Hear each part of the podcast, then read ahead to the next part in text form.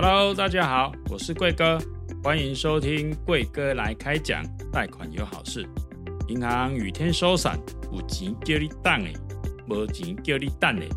跟银行打交道是很多人的痛。透过这个频道，我和我们的专业团队会来跟大家分享你不知道的金融内幕。那我们就开始今天的主题吧。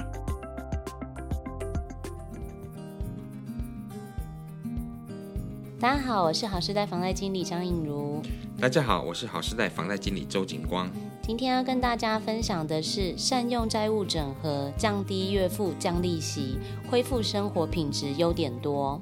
景光，最近我们常看到很多新闻啊，就是说，呃，有一些负债整合的一些广告啊，感觉好像 就是可以帮助这些债务比较多的客户啊，来找回他们的一些生活品质，然后降低月付金。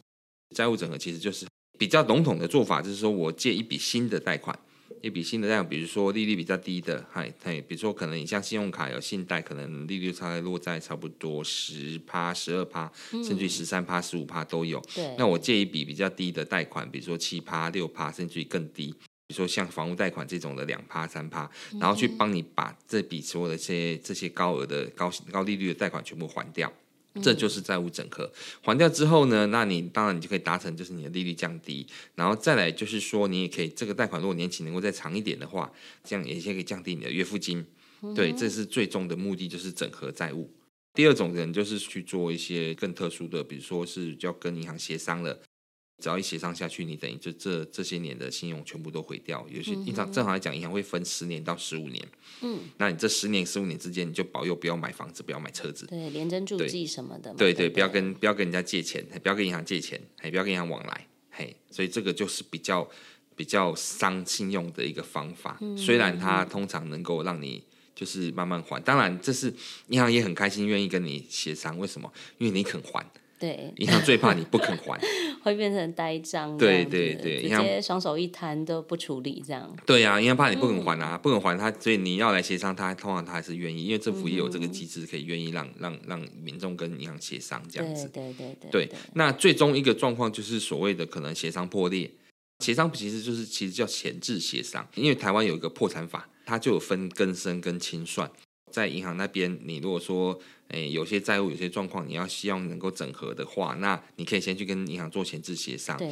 那前置协商完不行的话，然后才去后面的更生。更生你不能直接先做，你一定要先去跟银行先做一个前置协商。协商破裂之后，才能再进到法院去做更生。嗯。对，那更生是什么意思呢？你的可能债务全部债务加起来可能好五百万好了，那法院判决下来说啊，那你你只要还个一百多万、一百五十万就好了。嗯、对，那分六年期还，慢慢还，每个月固定还多少，他会扣除掉你的生活费，他会评估你的收全部的收入，比如你全部一个月收入大概五万块钱，他会扣除掉你的生活费，然后你大概一个月拿个两万块、三万块钱，好，然后去把它还，然后然后呢，你必须要有一些限制，比如说你不能够。坐电车不能够奢侈消费，不能够嘿这些这些动作这样子。那好，你还还还还，我们全部的五百万债务，你只要还一百五十万，好就结束了。这六年只要缴完之后就结束了，你就等于是重新再活过来这样子的感觉。后面还有一个叫清算，那就那清算其实做法就是你名下的所有财产，然后他就是法院全部能够判一判所有财产，然后拍卖，然后全部变成现金之后，然后把这些债务还一还，那剩下不够还的那也就算了。对，这叫做清算。所以其实债务协商就大概是这个几个角度。当然，我们不希望走到后面要去跟银行协商，因为这个信用整个都坏掉。而且之前有跟你听众朋友讲过，你只要有协商过，你只要有跟银行去有谈过的话，银行都会注记下来。嗯、你就算你信用恢复正常了，你要再跟银行往来，这家银行都会注记下来，他都不愿意再跟你往来。嗯，他会留下一个记录啦。尤其是说，像你在做这个呃前置协商的部分，其实都会找最大的债权银行嘛。对。好，那希望就是说，假设我有三家银行，那我可能会找其中最大家的一家银行，请他去帮我合并其他家的一些负债，我就集中负债到这一家。那当然，前提是说，哎，最大债权银行它必须要同意。对对，所以你要跟银行好好的做沟通。那包括你的一些可能你的还款计划书啊，都必须要跟银行那边来做一个讨论这样子。然后那如果说银行同意了，那当然就是你就慢慢的去做一个偿还的动作。那真的不行的话，就是变成像警官说的，就是说后面可能要做到更生或者是清算。那其实就我的了解来讲，然后我就就我自己的观点，我有大概做一下功课，就是说，像更生的部分来讲的话，因为要进到法院去做更生嘛，对，那他其实比较呃否可能是有固定薪资的一个客群，因为它其实是有一个还款年限嘛，对，就例如说六年，假设就像刚刚警方分享说，我们有五百万的一个贷款，那我想要做更生的部分，那法院要怎么去判说我大大概要还多少钱？这个他会去法院会评估，对，但是但是其实更生跟清算，不要大家民众会觉得说哇好像很棒哎，那我这样，这样对我直接就是一笔勾销，这样很棒，这样我人生重来这样子 打掉重练那种感觉，错了，更生跟清算真的没有那么好过。如果说你真的要走到这一步，我们是不建议啦，因为基本上负债整合还是以前面我们当然有心要把它还款，只是要怎么还，利率要降低，分年期要拉长，这样子能达到债务整合的目的是最好的。那一般来讲的话，债务整合通常都是再借一笔新的嘛。那借一笔新的话，你就是看找可能是信用贷款，或者是说车车贷，或者是房贷，或者是机车贷款这些的，只要能够贷到款的，只要它能够整合你的债务的，都是可以。这样子你也不用信用去打坏掉。可是这房间这里又讲到诈骗的问题，因为网络上很多那种代办啊，或者是反正就是一些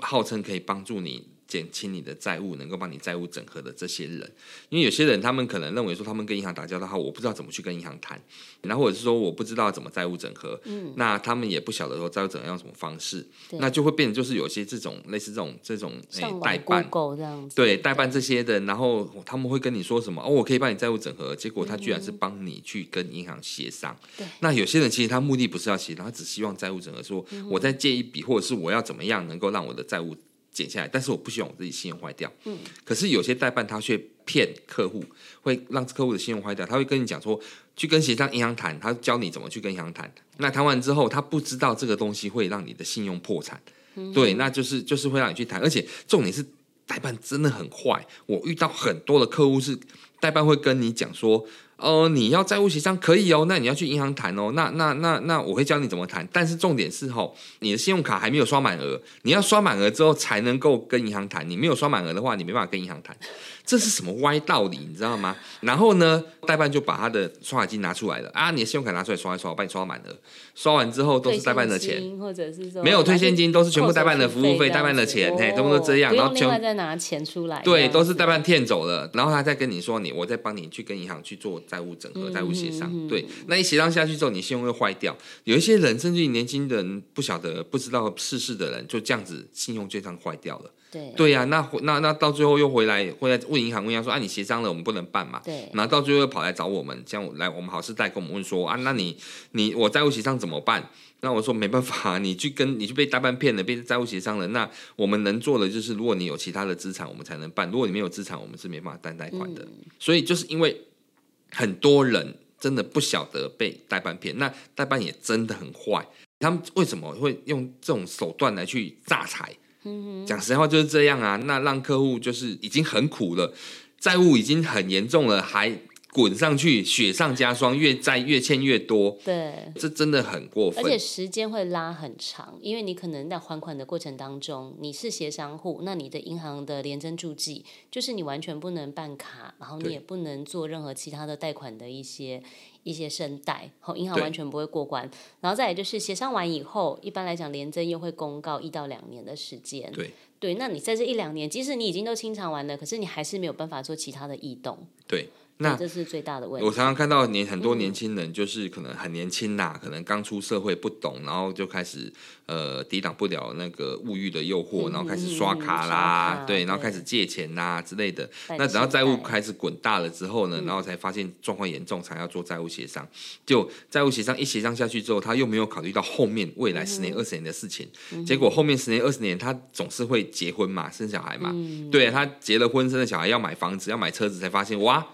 哇，我的信用都坏了，我借不到钱了，怎么办？那我我你叫我现金买房子，现在房子这么贵，你叫我现金买车子，现在车子也不便宜啊。太难了，对。对啊，我们早期一台汽车，国产车一台也才诶、欸、比较中型的房车一台也才差不多五六十万而已，现在都要八十一百万了，吓死人。那这个都拿不出那么多现金的情况之下，那他又不能办贷款情况之下，他怎么办？嗯，对，所以说其实很多人不知道自己信用的重要性，嗯，然后去做了这个协商，其实这其实都是不正当的行为，啊，影响蛮长远的。这样还有坊间很多代办啊，其实他们非常就是他们主要的客群通常都是在负债整合这一块，嗯，他们有可能会去帮客户，像刚刚警官分享，就是说可能会去帮客户，就是谈说你现在想要降低你的月付金，那有几种方式。其实大部分的客户到最后他没有资产的一个状况下，就是去他们就是带去跟银行做协商。像我最近就是遇到很多客户，他其实不知道，他是不知道他是被协商的。嗯、然后你协商的金额之外，他后续还要跟客户再多收一笔手续费用。对呀、啊，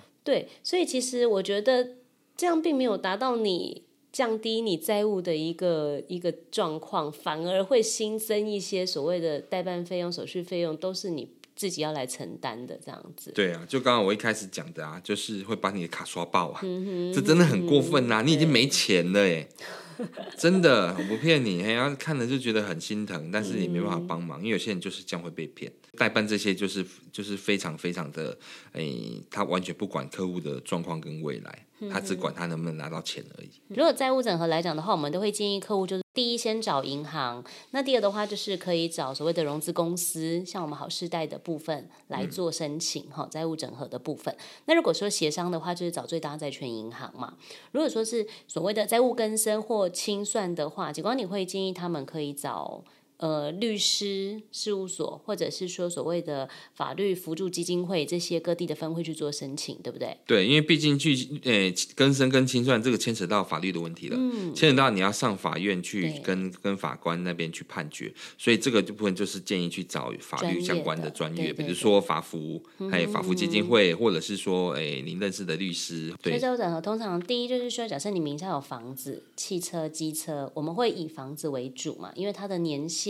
还有额度、利率上都是最优惠的。对，如果你有房子的话，做债务整合当然是最好。第一，它利率比较便宜；第二，它年限比较长。你贷一笔贷款出来之后，去还掉你的债务，就会让你轻松非常的多，嗯、而且额度相对比较大了。对对对，不过当然也不是每个听众都有房子啦，那只是就是说，如果有房子的话，当然它是最好的理财工具。优先的部分，嘿，对对对。再来的话，融资的车贷其实可以贷的额度，现在其实也蛮多的。所以如果说大家就是有这样子债务整合的一个需求，其实如果有车子，如果没有房子，就是其次就是用车贷嘛。对，然后再来就是机车贷款，那剩下我们好事贷的部分一样是有提供所谓的那种融资信用贷款的一个小额，嗯、小额可以来做申请，大概三十万左右。嗯嗯，好，所以就是提供给听众朋友做参考。其实我们很常接到债务整合这样子的一个客户的一个需求。嗯，那刚刚跟大家分享的就是说，一定要有担保品的部分来做申请是最好的，对，是最好的。那有些客户他可能因为都没有这些东西，他变成上网去找。